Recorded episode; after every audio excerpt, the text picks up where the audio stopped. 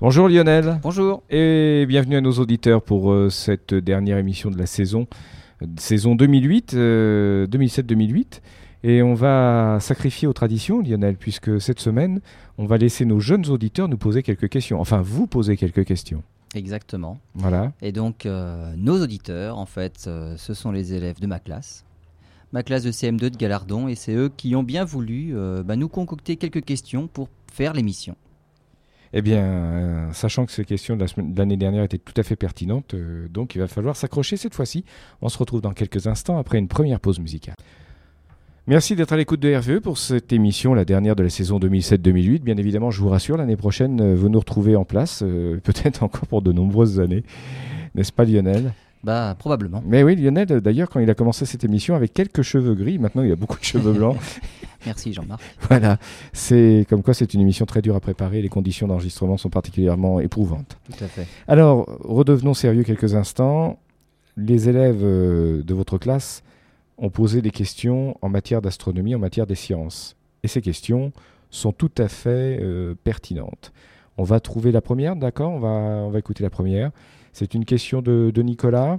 Question de Nicolas. Voilà, eh ben on écoute Nicolas. Pourquoi la Terre a une atmosphère? Eh bien, en fait, euh, pourquoi elle a une atmosphère? Eh bien, toutes les planètes ont une atmosphère. Euh, lors de la formation des planètes, en fait, elles se forment par agrégation de matière, on va dire, dans le système solaire. Et ça forme des boules de plus en plus grosses. Euh, au centre de ces boules, puisqu'il y a des chocs entre les petits, morceaux qu'on appelle des pla- planétésimaux, en fait, hein, c'est des petits blocs de roche qui viennent de plus en plus gros, ils se percutent, ça fait de la chaleur, et en fait la chaleur finit par s'évacuer, et c'est ce dégazage du centre des planètes qui forme l'atmosphère. Et donc toutes les planètes ont eu à un moment donné une atmosphère, certaines l'ont toujours, comme la Terre, Certaines en ont une gigantesque, comme les planètes gazeuses, les planètes géantes, Jupiter, Saturne, Uranus et Neptune, et d'autres n'en ont plus, comme Mercure par exemple, ou même la Lune. C'est juste une question de masse. En fait, les planètes qui n'ont plus d'atmosphère, comme Mars, a une atmosphère très très très très faible, Oui, c'est très ténu, plus. il y a C'est- pratiquement voilà, C'est rien. très ténu. Eh bien, c'est parce qu'elles ne sont pas assez massives pour retenir les particules d'atmosphère qui, elles, sont très rapides. Et donc, les, les planètes les plus massives peuvent toujours piéger ces particules rapides, et donc ce sont les planètes les plus grosses qui ont la plus grosse atmosphère. Mais en fait, si toutes les planètes étaient suffisamment massives, elles auraient toute une atmosphère, elles pourraient toutes la retenir. Voilà, qu'elle soit petite ou grande. Voilà, exactement. Mais là, on va dire, les plus petites ne sont pas assez fortes pour retenir leur atmosphère. L'atmosphère a disparu. Voilà. Euh, ben, merci pour euh, cette réponse. J'espère que Nicolas y trouvera satisfaction. On va passer euh, à notre deuxième invité euh, virtuel, puisque je vous rappelle quand même que ces questions ont été enregistrées pendant leur classe. hein. Exactement. Nous ne les avons pas kidnappées pour l'émission. Euh, on va écouter une question d'Erwan. On l'écoute tout de suite. Pourquoi y a-t-il des phases de la Lune? Alors en fait, tous les objets du système solaire sont éclairés exactement de la même façon et par l'étoile qui se trouve au centre, par le Soleil. Et donc comme tout tourne autour du Soleil, le Soleil éclaire évidemment la moitié qui lui fait face. La Terre est éclairée sur une moitié, pour ça que de temps en temps il fait jour et puis ben, on a la moitié du temps on est dans la nuit. Exactement la même chose pour la Lune, il y a toujours une moitié de Lune qui est éclairée, une moitié de Lune qui est dans l'ombre, qui n'est pas éclairée. Et comme la Lune tourne autour de la Terre, eh de temps en temps nous voyons la partie plutôt éclairée, et quand on voit la partie éclairée pile de face, c'est la pleine Lune, et de temps en temps quand la Lune se trouve à côté ou devant, eh ben on voit plutôt la partie qui n'est pas éclairée, ou en tout cas moins éclairée. Et c'est pour ça que les différences de, on va de portions de moitié éclairée et non éclairée, c'est ce qui crée les phases de la Lune. Et donc on, a une succession de phases comme ça à partir de la nouvelle lune, ça c'est quand on la voit pas du tout, on, on est derrière, on voit la partie qui n'est pas éclairée justement, on a un petit croissant, puis un premier quartier, une pleine lune, on revient au dernier quartier et les derniers croissants, et le cycle lunaire recommence. D'accord. Et en fait, il n'y a pas que la lune qui possède des phases, La Terre aussi, je présume la Terre, bien sûr, mais en fait, tous les objets, tout dépend de là où on se trouve. C'est-à-dire qu'il faut que l'observateur se trouve à l'extérieur de l'orbite de l'objet qu'il observe. C'est-à-dire que lorsque l'on regarde au télescope Vénus ou Mercure, on les voit aussi sous forme de phase parce qu'on peut passer derrière par rapport au Soleil. Jupiter, Saturne, on ne peut jamais les voir sous forme de phase parce que c'est elles qui se trouvent derrière nous. Et donc si on était sur Jupiter et on regardait la Terre, si, et on verrait la Terre sous forme de phase, exactement pareil. On verrait des croissants de Terre Exactement. Il faut se trouver à l'extérieur. Si on va sur Mars et on regarde la Terre, on voit des croissants de terre. Voilà, euh, de la Terre, on la voit très très faiblement, hein, de Mars, hein, quand même. Bah, avec un bon télescope, Avec on bon devrait voir quelque chose, il n'y a pas de problème. D'accord. Euh, juste une question, puisqu'on parle de, de la Lune, hein, c'est c'est une question qui me taraude, peut-être qu'Erwan y a pensé. Euh, Est-ce que c'est vrai que euh, en fait, le Soleil n'éclaire que toujours, n'éclaire toujours que le même côté de la Lune Alors, en fait, euh, pas du tout. Voilà. C'est la Lune qui montre toujours la même face à la Terre. Ah, c'est différent, c'est pas la même chose. C'est hein. pas la même chose. Et en fait, lorsque la Lune se trouve, on va dire en pleine Lune, donc on voit euh, tout, tout, on va dire Copernic, le, le cratère Copernic en plein milieu, le Soleil éclaire cette phase-là où il y a Copernic. Lorsque la Lune est en nouvelle Lune, c'est-à-dire qu'on est du côté de l'ombre, et Copernic nous fait toujours face, mais cette fois-ci c'est le côté, on va dire, la face cachée, celle qu'on ne voit jamais, qui est éclairée par le Soleil. Donc en fait, toutes les parties de la Lune sont éclairées par le Soleil à différents moments du mois, puisque la Lune met un mois à faire le tour de la, Terre. À ceci près qu'il y existe quelques cratères proches du pôle qui, eux, ne voient jamais le Soleil. Ils sont toujours dans l'ombre. Il y a des morceaux de cratères abrités par les remparts des cratères. Et au niveau des pôles, le Soleil est tellement rasant qu'il existe des endroits qui ne sont jamais éclairés par le Soleil. Et ce sont ceux-là qui sont très intéressants pour certains scientifiques pour pouvoir y mettre des, des habitats, donc se protéger des rayons nocifs du Soleil. Eh oui, parce qu'évidemment, il n'y a pas d'atmosphère sur la Lune. On en parlait dans la question précédente. Voilà, pas d'atmosphère. L'atmosphère est un véritable bouclier face au rayonnement nocif de notre Soleil. Et c'est là où il y a toujours de l'ombre, dans ces cratères proches des pôles, qu'il est intéressant de pouvoir s'y installer. Est-ce qu'on a toujours espoir de trouver de la glace sur la Lune? Justement dans ces régions, c'est Oui, bien sûr. penser. bien oui. sûr, il y a probablement de la glace sur la Lune. Peut-être pas en surface, mais en profondeur, plus ou moins grande profondeur, il est très probable qu'on puisse trouver de la glace. Voilà, sûr. ça sera important notamment pour les prochaines bases euh, terre- terriennes. qui- Exactement, oui, qui parce seront- que ça fournirait de l'eau, mais l'eau est composée d'atomes hydrogène, oxygène, qui eux sont les, les composés fondamentaux des pour la propulsion de, de en nos plus. fusées. Donc, euh, c'est- du carburant euh, sur place. voilà, en fait, euh, la Lune, pour terminer sur cette question, c'est euh, un gros morceau de carburant, quoi, voilà, c'est un ça. hein gisement de matières premières euh, Ouais. très important. Et de minerais, oui. C'est sans doute là que viendra une partie de notre future euh, croissance économique. Peut-être, Un peut-être, à condition de la protéger comme l'Antarctique et d'en faire un site réservé aux scientifiques et non pas minerai. Oui, ça, ça va être plus difficile, puisque même euh, sur Terre, d'ailleurs, euh, l'Antarctique, euh, eh bien, on songe à, à laisser les compagnies pétrolières s'y installer. Malheureusement. Prochaine question dans quelques instants après une pause musicale. Vous êtes sur Hervé, vous écoutez En route vers les étoiles, émission un peu spéciale puisque ce sont les enfants et les écoliers qui ont la parole pour nous parler et nous poser des questions. Enfin, poser des questions à Lionel surtout, c'est lui le spécialiste. Moi, je joue les candides hein, dans cette émission. Donc, euh, eh bien, nous allons retrouver euh, maintenant Flavie. Qu'est-ce qu'une étoile? Alors, une étoile, c'est c'est un, on va dire, une grosse boule de matière qui s'est agglutinée. Et euh, lorsqu'un nuage s'effondre, donc il y a plein de nuages, de poussière, de gaz partout dans l'univers, certains d'entre eux eh bien, s'effondrent sur eux-mêmes et les plus gros morceaux forment les étoiles. Et donc, c'est en plus, c'est les morceaux qui attirent à eux le plus d'autres morceaux, donc ils deviennent de plus en plus massifs. À un moment donné, ils sont tellement massifs et ils sont tellement chauds qu'ils s'enclenchent au centre des réactions nucléaires et c'est ça qui crée la chaleur qui nous provient du Soleil. Alors pourquoi les planètes ça ne marche pas? Simplement parce que les planètes ne sont pas assez massives. Euh, la, plus grosse planète du système, solaire, c'est Jupiter, et on estime que Jupiter est encore pas assez massive pour devenir une étoile ratée, et on met la frontière à peu près 13 fois la masse de Jupiter.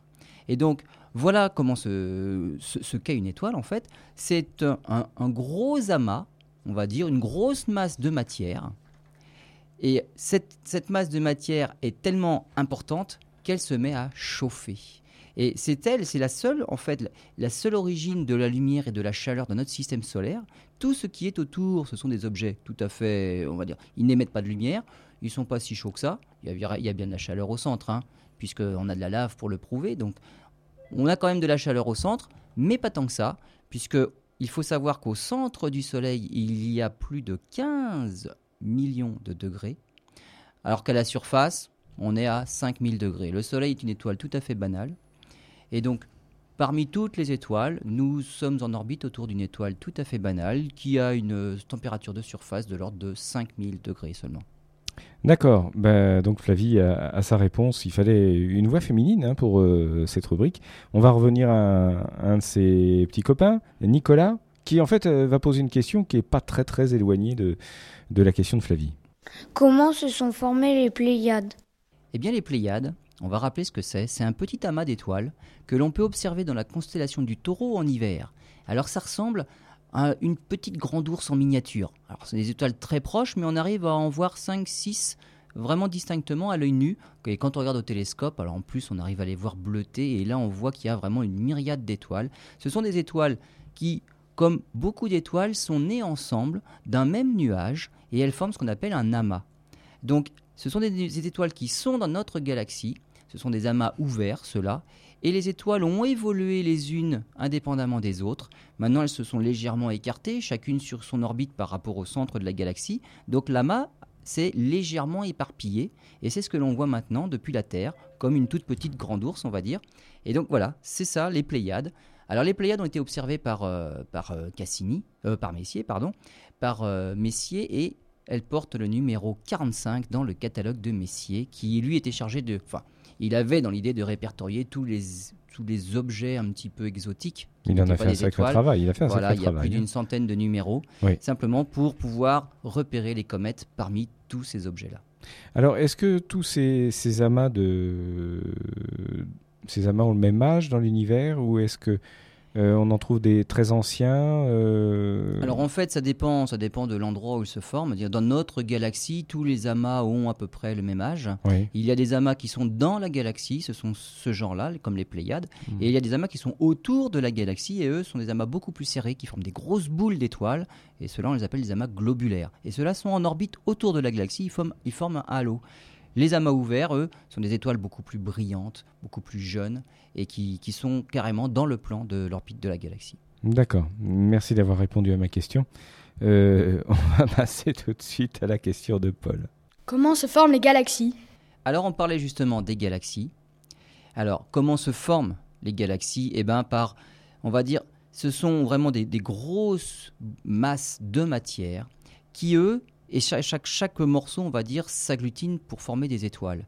Et donc, une galaxie, c'est simplement un regroupement d'étoiles. Dans notre galaxie, il y a plus de 100 milliards d'étoiles. Donc tout ça, c'est une question de taille. Hein, pour, c'est, voilà, c'est une question de taille. Pour les appeler, quoi. Exactement, c'est, une question de taille. Tout à l'heure, on parlait autour de l'étoile, il y a des planètes euh, qui tournent autour, mais en fait, les étoiles, elles vivent ensemble dans un groupe qu'on appelle galaxie.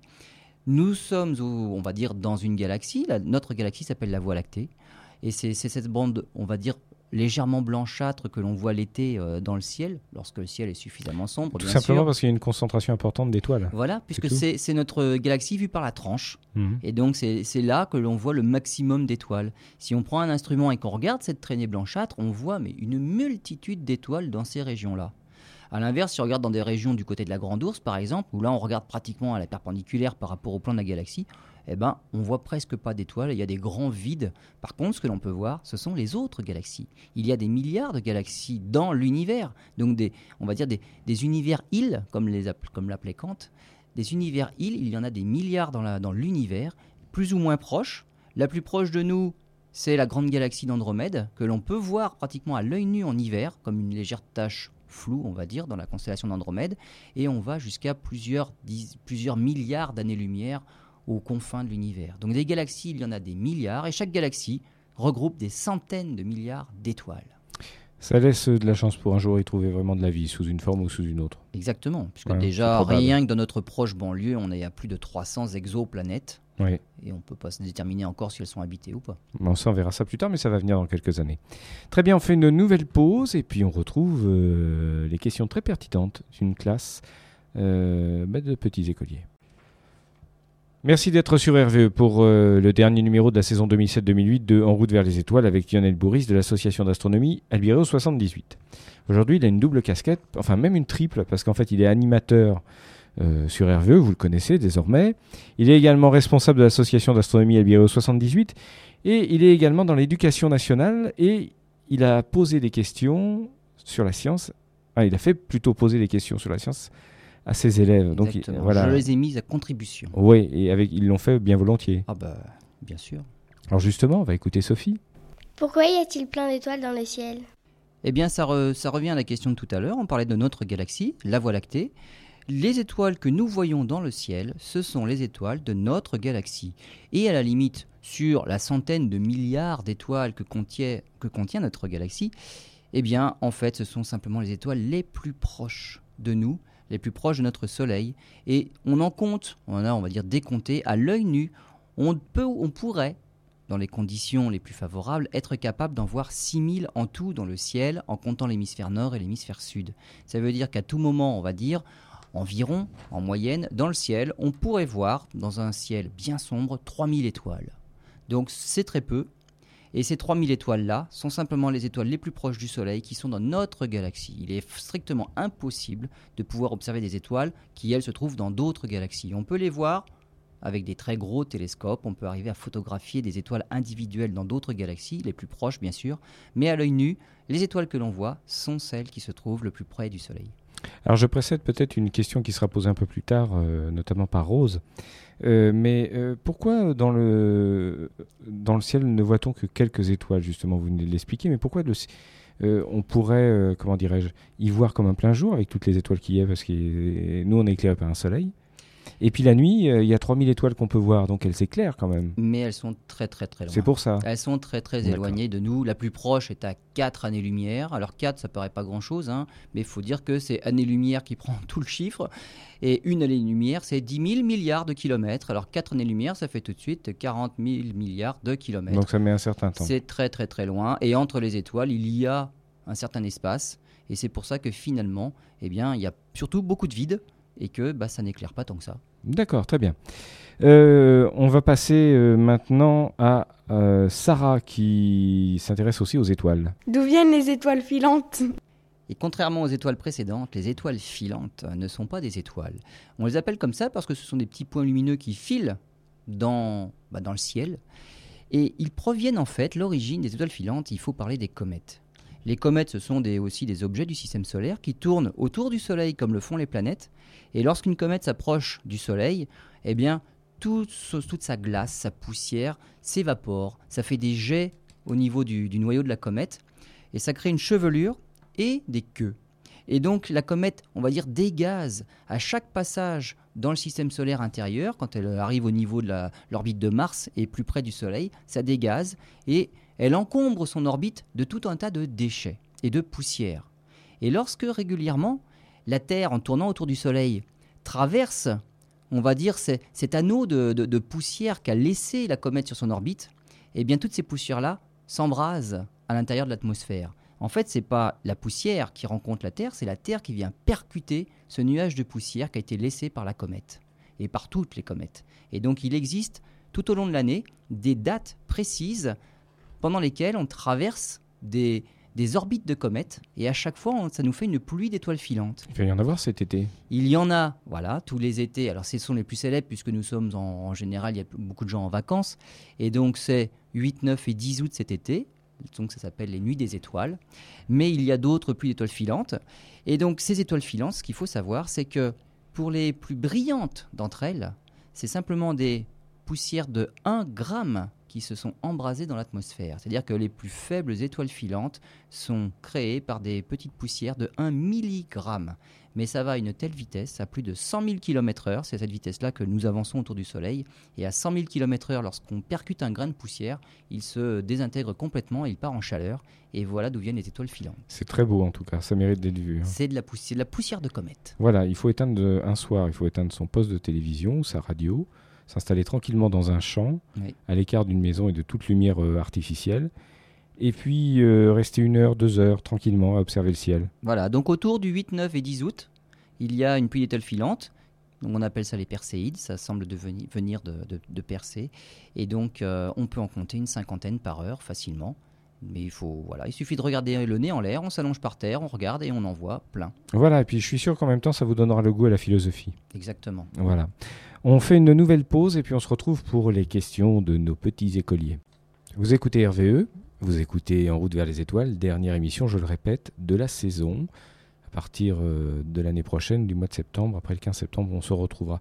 D'ailleurs, euh, cet été, je tiens à le signaler, vous aurez le droit, si vous êtes bien sage, tous les auditeurs auront droit à la rediffusion de, des, petites nouvelles des étoiles qu'on écoute de façon quotidienne et puis aussi, bien évidemment, des, meilleures euh, émissions, euh, quoi qu'elles sont toutes bonnes, donc le choix est souvent difficile, mais en tout cas des meilleures émissions de En route vers les étoiles. Donc euh, vous n'y échapperez pas. Voilà, alors euh, cela étant dit, Lionel, nous allons écouter euh, une question de Steven qui se pose des questions existentielles. D'où viennent les planètes?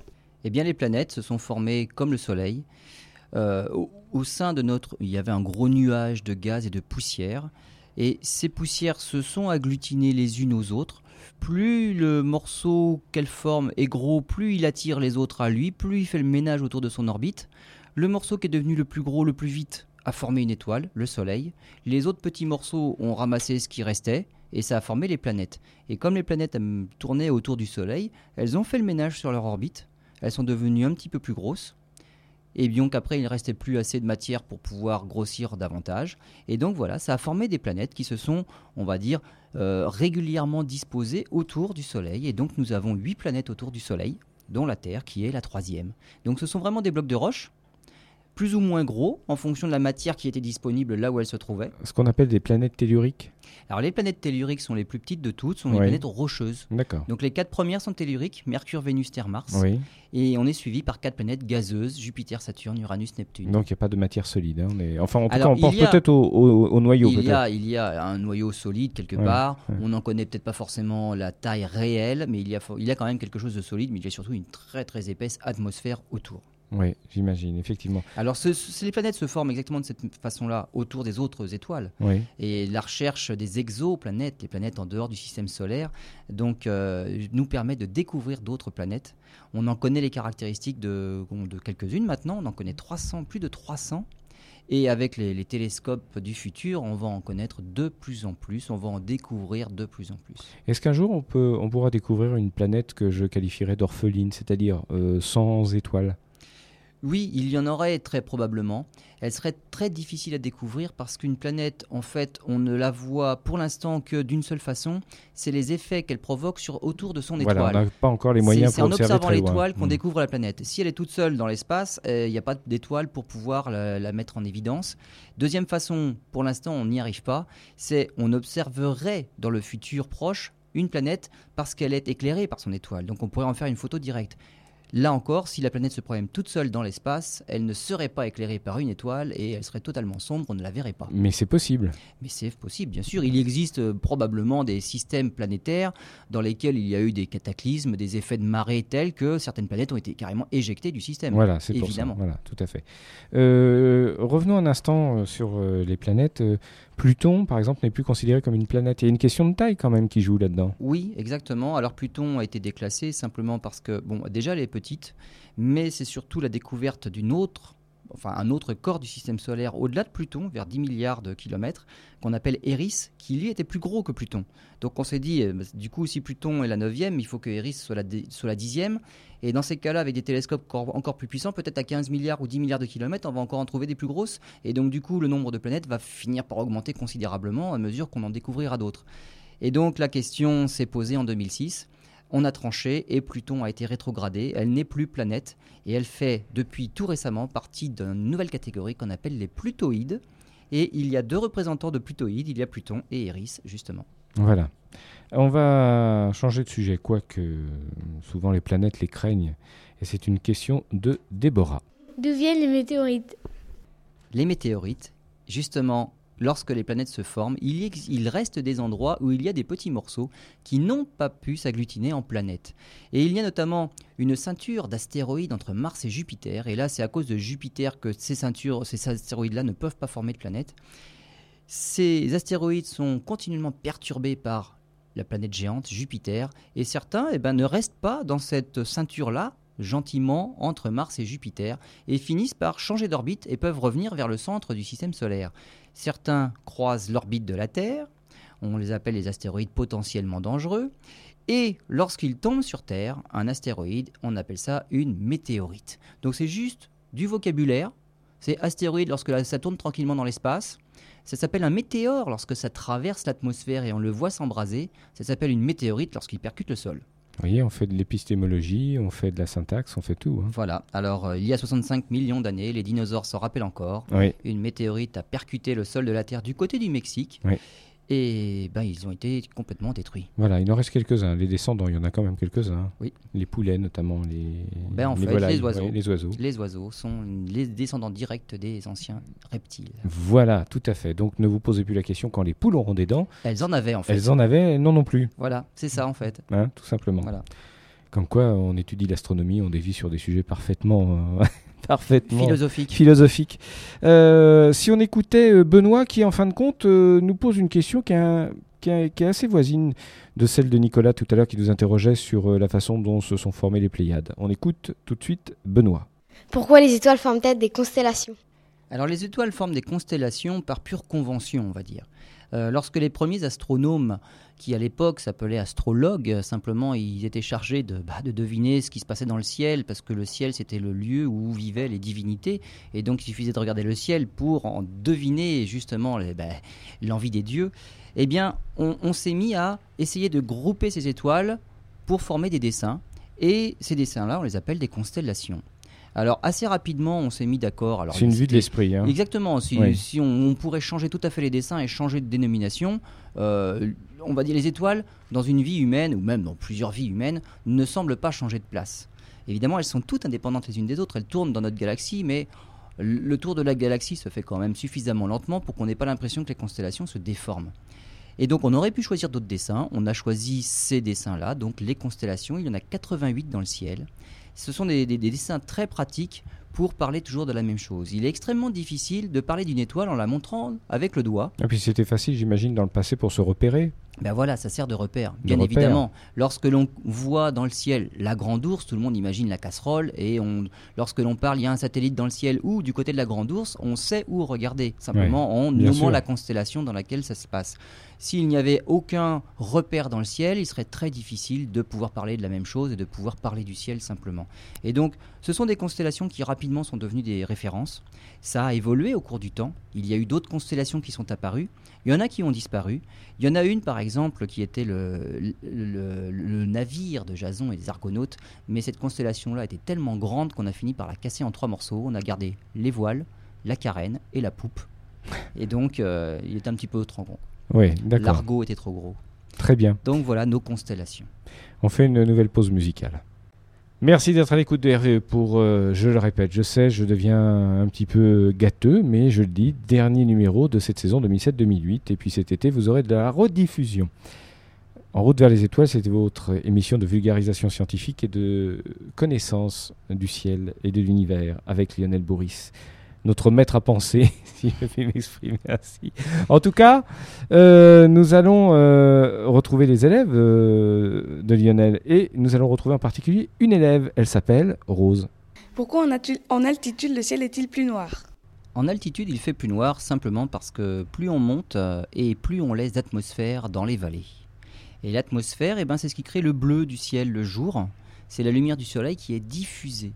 Alors, dans la journée, on n'imagine pas qu'on puisse voir des- de- voir d'étoiles, mais en fait, on peut en voir si on sait où observer et avec un instrument. Ce qui manque, c'est le contraste. À cause du bleu, qui réellement renvoie beaucoup de lumière, et on n'arrive pas à voir les étoiles. Lorsque le soleil se couche, eh bien ce bleu-là finit par disparaître progressivement et il devient tout à fait transparent. Mais en fait, il n'est pas si transparent que ça. Et pour réellement avoir de la transparence, eh bien, il suffit de monter en altitude. À ce moment-là, toute l'atmosphère que l'on laisse dans les vallées disparaît. On a de moins en moins d'atmosphère au-dessus de nos têtes et les étoiles deviennent de plus en plus visibles. Alors le ciel est plus noir, les étoiles sont plus brillantes et voilà pourquoi lorsque l'on va en altitude, non seulement le ciel est plus noir, mais surtout on voit plus d'étoiles. Si on reste vraiment dans les vallées ou même simplement dans une, dans une ville ou un village éclairé avec des lampadaires, eh bien ça diffuse la lumière et ça nous masque la plupart des étoiles. On voit juste une bonne dizaine, vingtaine des étoiles les plus brillantes. Les plus brillantes en tout cas. Valentin va nous poser une question fort pertinente et s'il ne l'avait pas posée, je l'aurais posée. Pourquoi les planètes sont-elles rondes? Les planètes sont rondes en fait pour euh, deux raisons. D'une part parce que en agglutinant de la matière, on a parlé tout à l'heure de la formation par des, chocs de petits blocs de roche, les planétésimaux, ça grossit de plus en plus, une planète devient de plus en plus grosse, et en fait il s'avère que si on, les chocs se passent tout à fait au hasard, peu importe la direction, eh bien en moyenne ça va finir par faire une boule. Et la boule, plus elle est grosse, plus on a l'impression que c'est une sphère parfaite. Alors que les petits, on va dire les petits astéroïdes, qui eux n'ont que quelques kilomètres de, diamètre, si on peut dire, on va dire dans la dimension la plus longue, eh bien peuvent avoir des formes tout à fait bizarroïdes. On a des, des, des astéroïdes en forme de cacahuètes, simplement parce qu'il n'y a pas eu assez de chocs. Et à, au bout de 2, 3, 4 ou une dizaine de chocs, eh bien on ne peut pas vraiment faire une sphère parfaite. Donc plus l'objet est immense, et plus il aura l'apparence d'être une belle sphère parfaite. La deuxième raison, c'est que plus l'objet est gros, et plus il est massif, et plus la force d'attraction est grande. Et si la force d'attraction est grande, eh bien le relief, lui, a du mal à s'imposer. C'est-à-dire que forcément les montagnes sont moins hautes, et donc en plus, quand c'est gros, massif, eh bien le relief, il est pratiquement aplati par la gravité. Alors qu'un objet petit, si on prend Mars par exemple, oui, j'allais vous en parler, qui, est pratiquement euh, 3 4 fois plus petit que la Terre. Et pourtant Eh bien sur Mars, il y a des volcans qui vont à 27 km d'altitude Parce, que a- la gravité y est plus faible. Tout à fait. Et donc le relief peut y être beaucoup plus important. Alors que sur Terre, c'est combien maximum? Eh ben sur Terre, on va à 9000 mètres 9000 mètres. en plus, altitude hein. et Voilà. on va à 11 km quand même euh, dans la, dans la fosse des Mariannes, dans les Ouais. abysses. Parce que bon, il y a, y a l'eau, euh, la référence zéro qui masque un petit peu tout ce qui se passe sous l'océan. Mais on va dire que sur Terre, globalement, le relief est relativement moyen. Sur des planètes plus petites, le relief est plus important. Sur la Lune, il y a un Mont Blanc qui va plus haut que le Mont Blanc sur Terre. Et sur les plus grosses planètes, eh ben, on imagine que le, reli- le relief serait moins important à cause de la gravité. Eh oui, ça paraît logique hein, quand Et on voilà. étudie tout et ça. voilà pourquoi, plus c'est massif, plus c'est rond. Très bien, nous allons retrouver dans quelques instants la question de Manon. Manon, c'est-elle que son prénom est, est le prénom d'une héroïne d'un grand roman euh, du XVIIIe siècle, euh, Manon Lescaut, de l'abbé Prévost Faudra qu'elle le lise. hein. C'est un bon morceau de littérature française. En attendant, elle va nous poser sa question. Pourquoi y a-t-il des anneaux sur Saturne? Les anneaux de Saturne sont longtemps restés une énigme. Et en fait, c'est dès que l'on a eu des instruments pour pouvoir observer les planètes, et c'est Galilée qui, le premier, a eu une lunette, il a pu observer les anneaux. Alors sa lunette était tellement piètre qualité qu'il n'a même pas pu voir et identifier qu'il qu'il avait affaire à des anneaux lorsqu'il regardait Saturne. Donc c'est légèrement euh, après Galilée qu'on a pu identifier réellement la nature des anneaux. Donc on a vu que c'était quelque chose qui était en orbite autour de la planète. Maintenant, on sait ce sont des milliards de petits blocs de roches, de poussière, de glace qui sont en orbite autour de la planète. Alors, il y en a de toutes les tailles, ça va du millimètre, centimètre jusqu'à 10, 20, 30 kilomètres. Il y a deux, trois morceaux un petit peu plus gros que les autres, qui sont les, sat- les satellites Pan et Atlas, qui circulent eux aussi dans l'anneau. Et donc, voilà en fait l'origine, la nature de l'anneau. Ce sont des milliards de petits blocs. Maintenant, d'où ils viennent? Eh bien, c'est simplement, on pense que c'est un choc. C'est dû à un éclatement. Donc, un objet qui serait passé trop près de la planète, qui par les forces de marée aurait éclaté et se serait réparti autour de la planète. Et à cet endroit-là, il ne peut plus se réagglutiner pour former à nouveau un objet unique. Et donc, euh, c'est destiné à être en orbite encore pendant très très très longtemps. Mais un jour, ça disparaîtra. Euh, non, ça disparaîtra pas en fait, parce que ça ne peut pas disparaître. On peut pas faire le ménage comme ça, donc ils, sont en orbite autour de la planète et ils y restent. En plus, il y a des, satel- des- des satellites qu'on appelle les satellites bergers qui maintiennent la cohésion de l'anneau et qui, qui laissent en fait l'anneau confiné autour de la planète. Alors, ce- les anneaux de Saturne sont ceux que l'on voit le mieux aux instruments, même dans un instrument d'amateur, c'est magnifique à observer. Mais Saturne n'est pas la seule à avoir des anneaux parce que Neptune. Exactement, mais aussi Uranus et Jupiter. En fait, toutes les planètes géantes ont un anneau. Et parce que, comme je l'ai expliqué, il suffit qu'un objet passe trop près d'une planète pour qu'il éclate et se, disloque complètement et se répartisse en, morceaux autour de la planète. Donc ce qui est arrivé sur Saturne est arrivé aussi ailleurs, puisqu'il y a tellement de morceaux qui circulent dans le système solaire. Ce serait bien quand même euh, incroyable qu'il ne, soit pas la même chose sur les autres planètes. Petite question peut-être très stupide, mais tant pis, je la pose. Si par exemple la Terre était très très proche de, de Saturne, de Jupiter, est-ce que la planète Terre pourrait être disloquée? Exactement, exactement. Il y a une limite Ouais. qu'il ne faut pas dépa- dépasser, qu'on appelle la limite de Roche. Et Roche, en fait, c'est un monsieur qui a fait ces calculs-là, on lui a attribué ce nom-là. Donc il y a une limite en deçà de laquelle il ne faut pas passer, auquel cas l'objet en question serait complètement disloqué. Et la limite de Roche, c'est à peu près une fois et demie le rayon, donc faut pas venir trop près. Pour les planètes géantes, cette limite-là est assez loin. Donc, et euh, voilà pourquoi Saturne a des anneaux. et- Pour la Terre, il faudrait vraiment que ce soit pratiquement euh, collé à la Terre. Donc la Lune, si elle venait à s'approcher dangereusement de la Terre, à une certaine distance, elle finirait par éclater et se répartir en morceaux autour de la Terre. Et là, ça serait une catastrophe. Voilà, mais on est tranquille parce que la Lune, en fait, elle fait Elle le chemin inverse. oui. Elle a été formée à partir de la Terre et elle s'éloigne. Donc on est tranquille, elle ne fera pas la machine arrière. Très bien, ben, on sait tout. Alors, on va revenir à notre ami Benoît, qui décidément est bien gourmand en matière de science, puisqu'il va nous poser une deuxième question. Pourquoi y a-t-il des trous noirs? Les fameux trous noirs de l'espace. Ah, les fameux trous noirs, oui. Les fameux trous noirs. En fait, ce sont des étoiles et non pas des trous, comme on a souvent tendance à le penser. Et c'est c'est le, le stade ultime de l'évolution des étoiles les plus grosses. Le Soleil est une étoile tout à fait banale. Il en existe des bien plus grosses que le Soleil, et si on les mettait au centre du système solaire à la place du Soleil, elles iraient au-delà de l'orbite de la Terre. Donc il y en a qui sont vraiment très très très très grosses. Ces étoiles-là, lorsqu'elles évoluent et qu'elles arrivent en fin de vie, elles explosent littéralement. On appelle ça des supernovas. Elles deviennent visibles, mais pratiquement de l'autre bout de l'univers. On en, voit des, des supernovas dans des galaxies très très très éloignées lorsqu'elles explosent. Mais une supernova, lorsqu'elle explose, n'explose pas complètement. En fait, elle envoie violemment dans l'espace les couches externes de l'étoile simplement. Et il reste un cœur. Et ce cœur-là, en fonction de la masse de ce qu'il reste, il va évoluer de différentes façons. Et le stade, ultime, lorsque le noyau qui reste est encore plus massif que le Soleil, malgré tout, ce qui reste de l'étoile, hein, le restant de l'étoile, toujours plus gros que le Soleil, peut évoluer en une étoile qui est tellement massive, on va dire, qui a une telle gravité que même la lumière ne peut pas s'en échapper. Sur Terre, par exemple, lorsqu'on saute, on finit par retomber. Quelqu'un qui, est un petit peu plus fort que les autres, il sautera un petit peu plus haut parce qu'il part plus vite vers le haut, mais il finira toujours par retomber. Et bien sur ces étoiles-là, la chose la plus rapide, c'est la lumière. Et bien même la lumière n'arrive pas à s'en échapper et elle revient sur l'étoile. Voilà pourquoi il y a des, des endroits où il y a des étoiles noires. Alors on a appelé ça des trous parce que ça, ça, vient, on va dire, d'une d'une autre façon de voir l'espace, comme un matelas sur lequel on mettrait des petites boules. Les boules plus massives, ce seraient les étoiles. Les boules, on va dire des billes, ce seraient des planètes. Et on voit bien que les boules les plus massives font des cuvettes dans le matelas.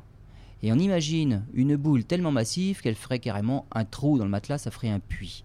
Et donc c'est ça le trou noir, une étoile tellement massive qu'elle percerait le matelas. D'où les idées que ça peut être le moyen de voyager dans l'espace euh, beaucoup plus rapidement. Ah bah etc., voilà, etc. alors après l'imagination, Oui, on en fait ce qu'on veut, On hein. fait ce qu'on veut, et donc euh, de l'autre côté, il y aurait forcément un trou blanc, Oui. et on déboucherait ailleurs dans dans l'univers. pourquoi Voilà, c'est ce que certains scientifiques appellent les, les souterrains pour euh, Voilà, traverser une rue. Les voilà. tunnels, les trous tunnels, de verre, il y, a- enfin. y a, il y a plein de, de vocabulaire là. Mais là, on est parti dans la science-fiction. Oui, c'est autre chose. hein. On aura peut-être eu l'occasion d'y revenir une autre fois dans une autre émission, car, chers amis, chers auditeurs et cher Lionel, nous arrivons au terme de cette émission, au terme de cette saison.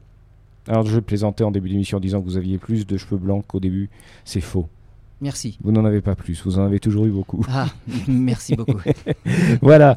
Non mais on se taquine un petit peu. Alors si, si je dis qu'on se taquine, c'est tout simplement pour vous dire que l'émission n'est pas tout à fait terminée, puisque dans quelques minutes vous verrez que, enfin vous entendrez que parfois l'enregistrement de cette émission, euh, eh bien, euh, suscite euh, des âneries euh, incommensurables et innommables, n'est-ce pas, Lionel? Exactement. Hein, Et puis des petites engueulades, mais tout à fait gentilles. ah oui, Hein? heureusement. Hein, voilà, c'est ça. On se réconcilie après autour d'un verre de champomis, euh, pardon, pas de publicité, autour d'un verre de limonade.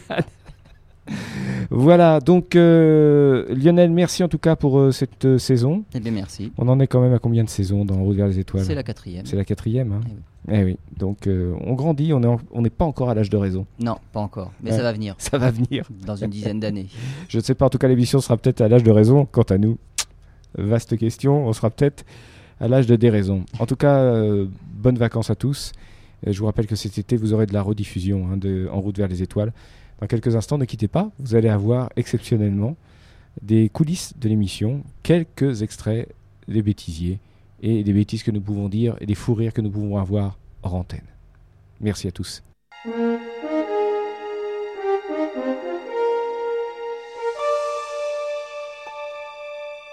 Tout d'abord, nous allons écouter euh, ben, l'enregistrement euh, des élèves. Euh, et vous allez voir que ça ne s'est pas passé dans la morosité. D'où viennent les étoiles filantes? Pourquoi en altitude Pourquoi en altitude le ciel est-il plus noir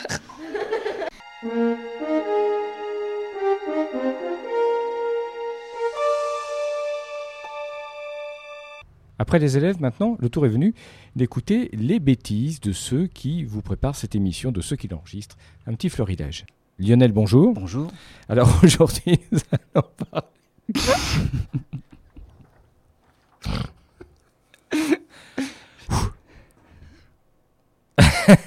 Allez, on y va. Lionel, bonjour. Bonjour. Nous allons- On y va. Moi, je suis prêt. Hein. Bah oui, bien sûr. Bah, euh, Euh, on recommence. Bonjour Lionel. bonjour.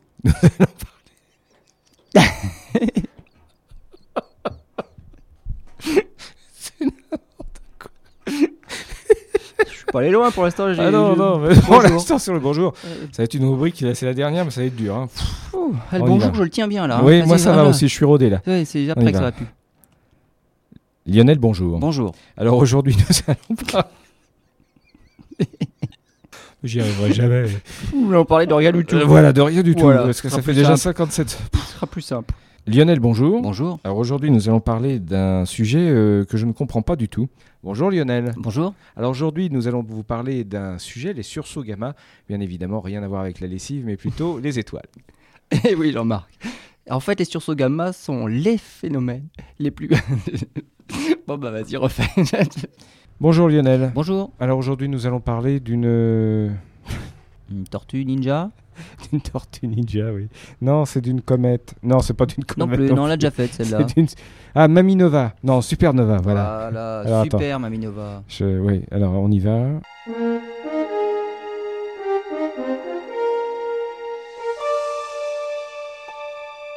Pour illustrer, par exemple, c'est quel est l'un de ces paramètres? Aucune, idée. Merci. C'est très intéressant. Merci Lionel, c'était notre dernière émission. bah, c'est parfait.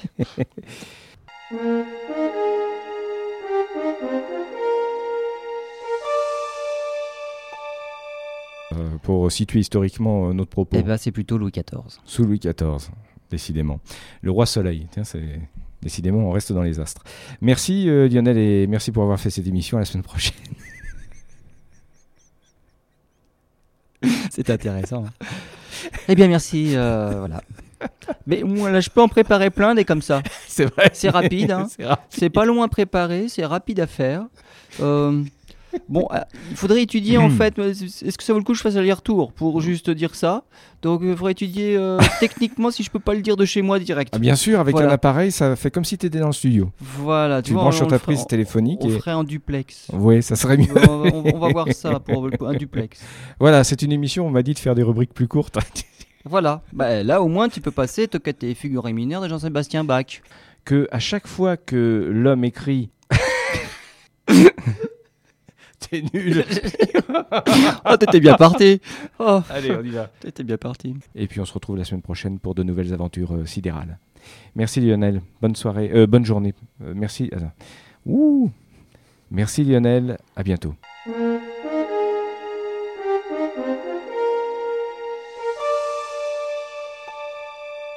Alors, euh, comment, on- comment on peut appliquer ça à, notre univers, à notre système solaire Comment concrètement on peut l'illustrer? Vous comprenez pas ce que je veux dire? Non. D'accord. Vas-y, c'est peut-être bien, mais là, je vois pas, là. Réexplique-moi ça. Bah oui, parce qu'on parle. de- non, parce que tout simplement, euh, tu nous parles de, de Darwin et de la théorie de l'évolution. Oui. Comment on peut relier cette théorie à l'étude de l'univers? Et de la- et de la- et de l'astronomie D'accord? À l'astronomie. C'est ça que je veux dire. Alors, je recommence. Tu as compris? Oui, J'ai compris. D'accord. J'ai faut prendre des vitamines. Oui, oui, oui,